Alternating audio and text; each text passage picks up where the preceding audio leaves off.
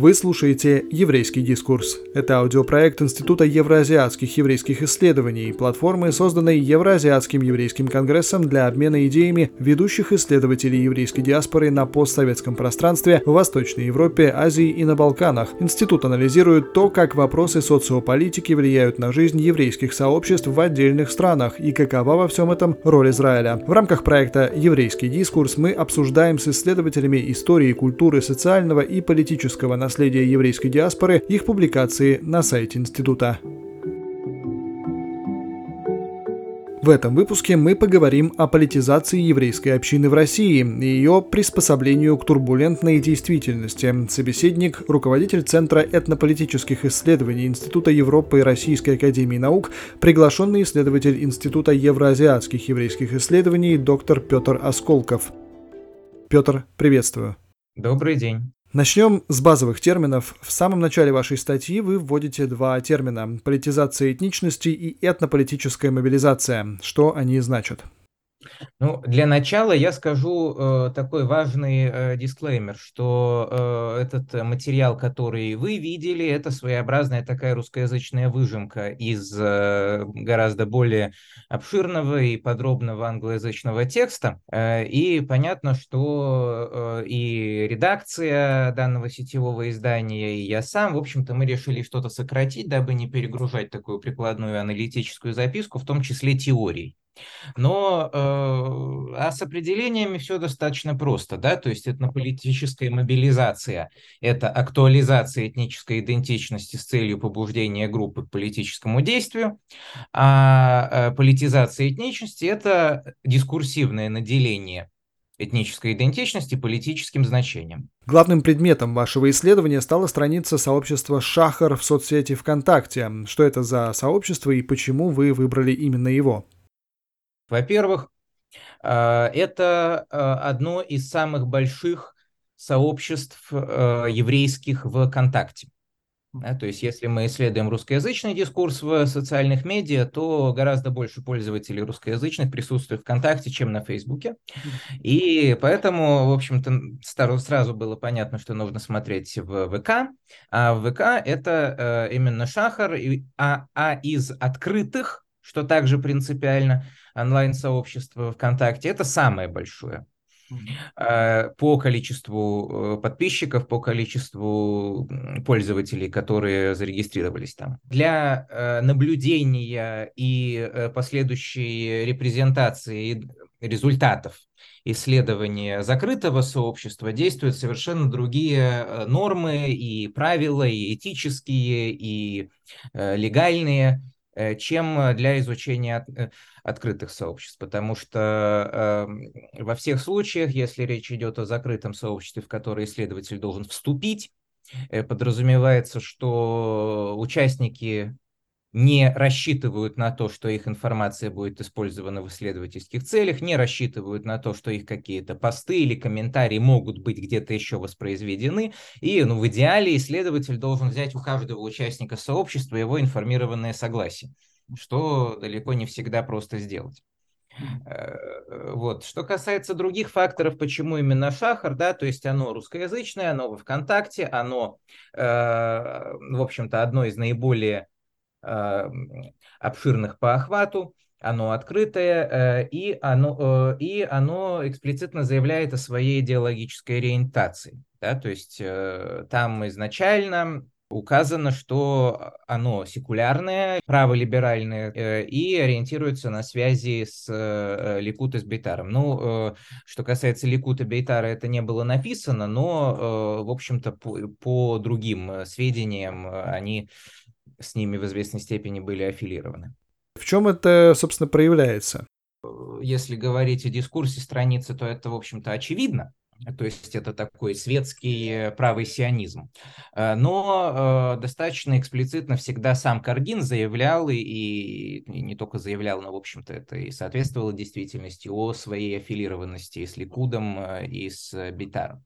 Uh, то есть, uh, насколько мне известно, и, насколько, и, в общем-то, это вполне открытая информация, да, то есть именно uh, господин Каргин возглавлял московское представительство Ликуда, для меня, честно говоря, было открытием в свое время, что у Ликуда есть московское представительство, но окей. И э, был директором российского Бейтара. Но то, что российский Бейтар существует, для меня открытием не стало.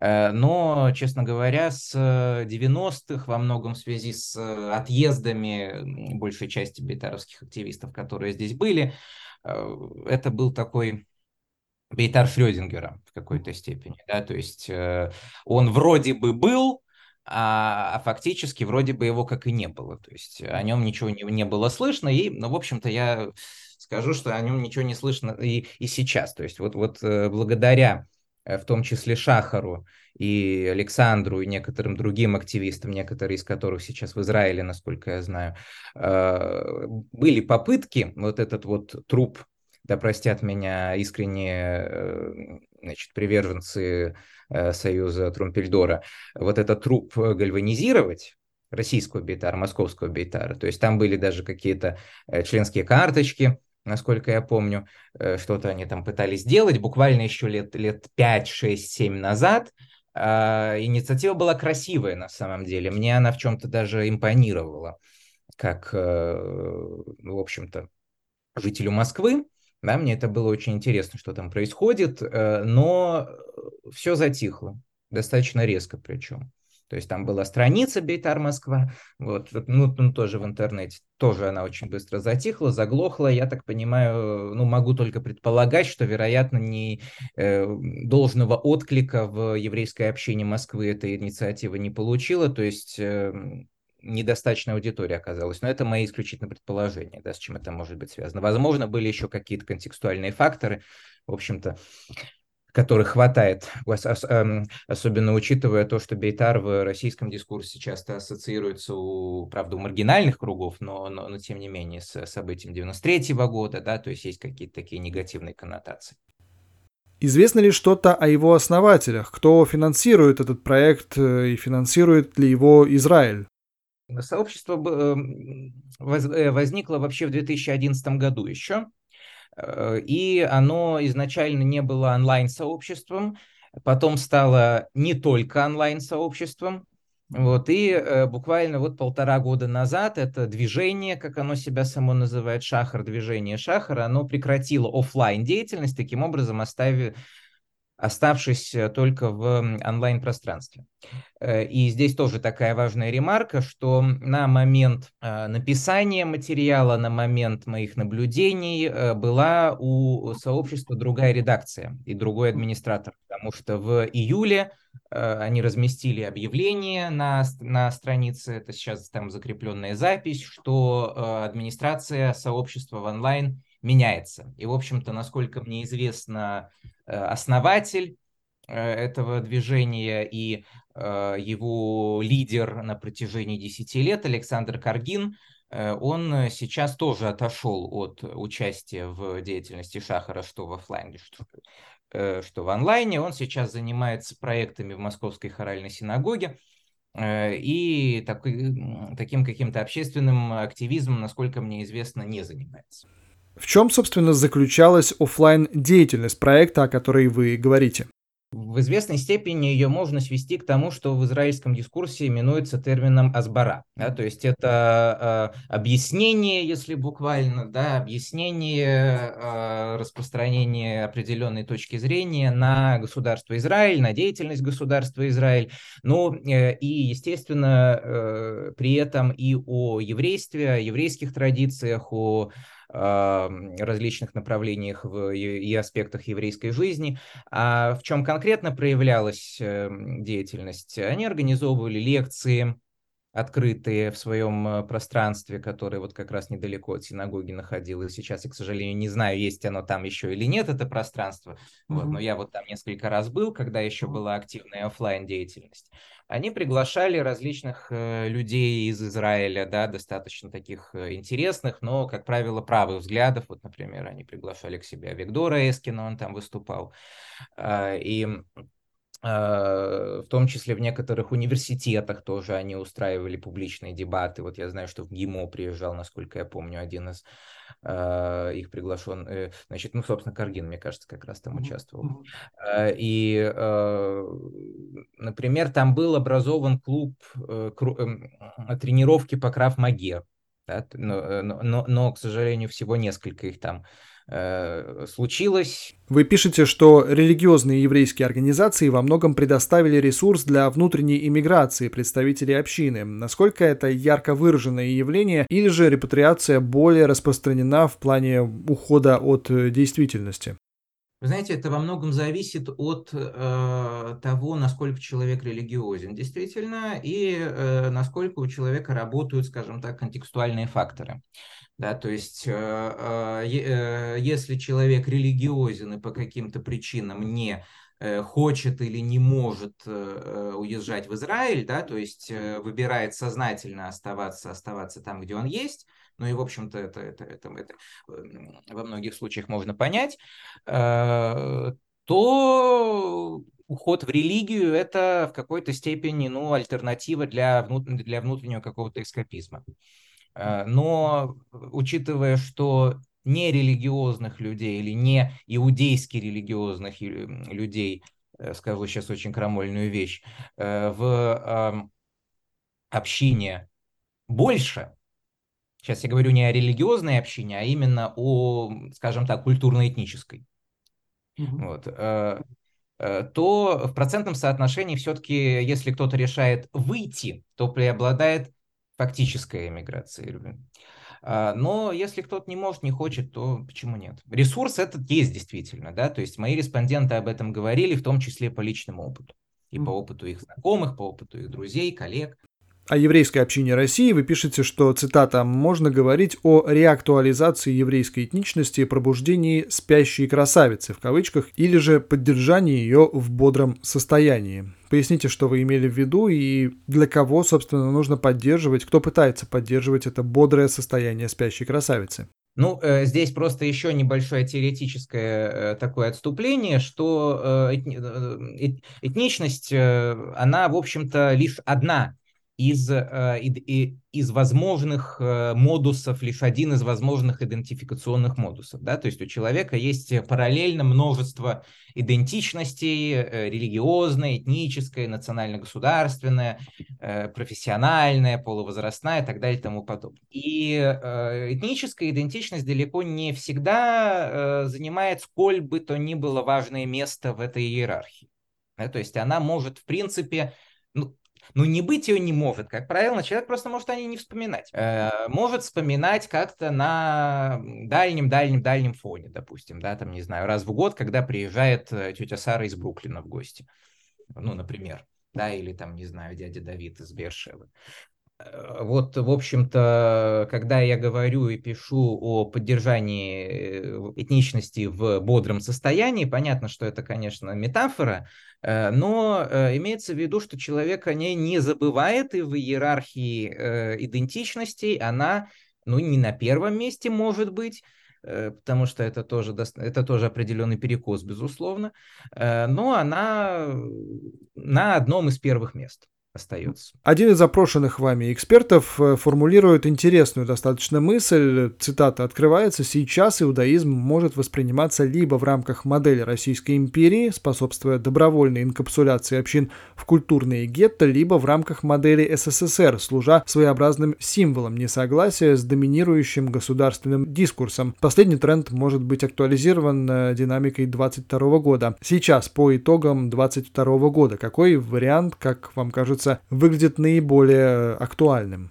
Я бы сказал, что все же первый. А, это связано и с позицией э, лидеров э, еврейской общины, и с тем, что, в общем-то, как мы с вами помним, э, Дина де Малхута Дина, да, то есть принцип, согласно которому иудей должен подчиняться законам того государства, в котором проживает, но, часто, но, но чаще всего этот принцип трактуется более широко, что он, в принципе, особо не заявляет о своей позиции, о своем отношении к тому, что в государстве происходит. Э, поэтому, да, э, для религиозных общин это скорее модель Российской империи, как я вот сейчас могу видеть.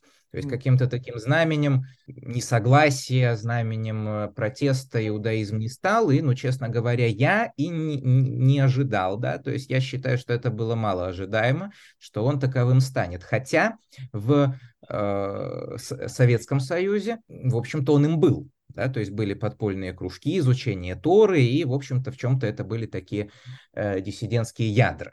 Э, но э, это было именно в Советском Союзе обусловлено э, репрессивной политикой государства по отношению к э, религии. А вот чего нет, по крайней мере, на данный момент в Российской Федерации, это каких-либо репрессий по отношению к иудейской вере, и слава богу.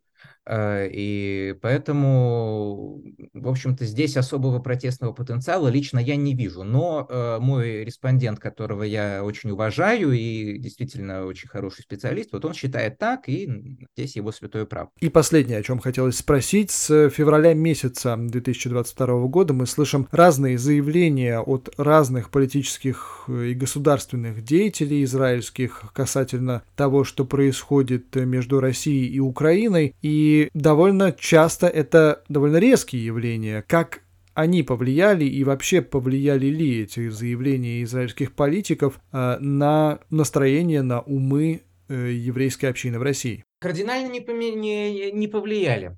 А, то есть э, э, во многом э, еврейская община радовалась такому относительному нейтралитету Израиля, ну как радовалась, то есть, скажем так, воспринимала это скорее положительно, потому что, естественно, были опасения, что, что какие-то высказывания официальных лиц Израиля, они в той или иной степени поставят под удар российское еврейство, Э, и поставят под удар существующие, действующие в России еврейские организации. Э, этого пока что не произошло, э, и ну, понятно, что сожалеть об этом тем, по крайней мере, еврейским организациям и еврейским индивидам, которые остаются в России, продолжают там свою деятельность, вряд ли стоит.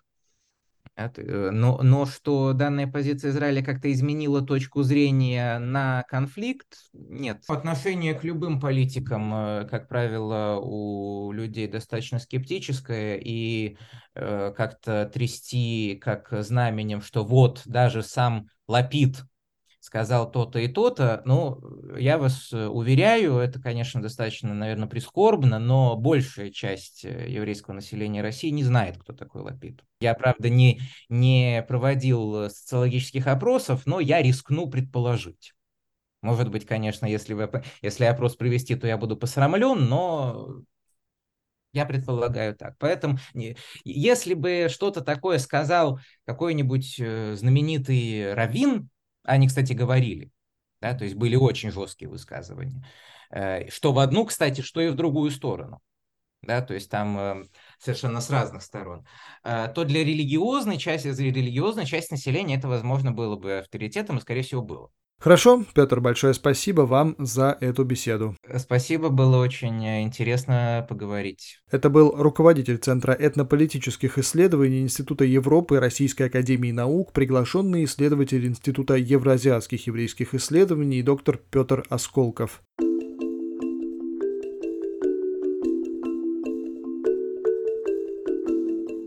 Это был «Еврейский дискурс» – аудиопроект Института евроазиатских еврейских исследований о еврейской диаспоре. Все эпизоды доступны на главных стриминговых сервисах. Будем рады, если вы поделитесь выпуском в соцсетях. Последнее важное объявление. Мы активно сотрудничаем с исследователями еврейской диаспоры региона, приглашаем к участию в проекте партнеров Евразиатского еврейского конгресса и общины, состоящие в нем. Если вы интересуетесь проблемами еврейской диаспоры, то можете нам помочь. Например, содействовать в проведении исследований и подборе авторов, помогать в сборе материалов, разработке предложений и презентации материалов института. Связаться с нами, как и найти статью Петра Осколкова «Российское еврейство и политизация этничности. Опыт теоретического и прикладного анализа можно на нашем сайте institute.eajc.org. Спасибо, что послушали.